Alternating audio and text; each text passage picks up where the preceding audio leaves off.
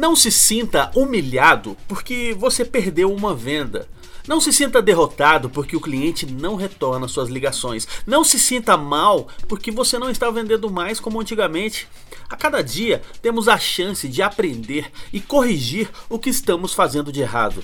Antes de desistir, descubra o que você fez errado na venda anterior.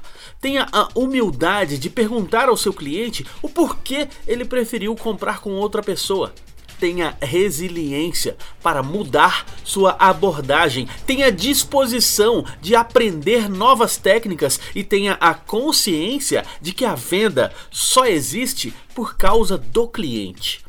Isto significa que o seu foco não deve ser a venda, o seu foco não deve ser o lucro, o seu foco deve ser o foco do seu cliente. Descubra como é que o seu produto ou o seu serviço pode ajudar o seu cliente. Descubra o que exatamente tira o sono do seu cliente. Você pode ser a solução. Sua empresa pode ajudar seu cliente.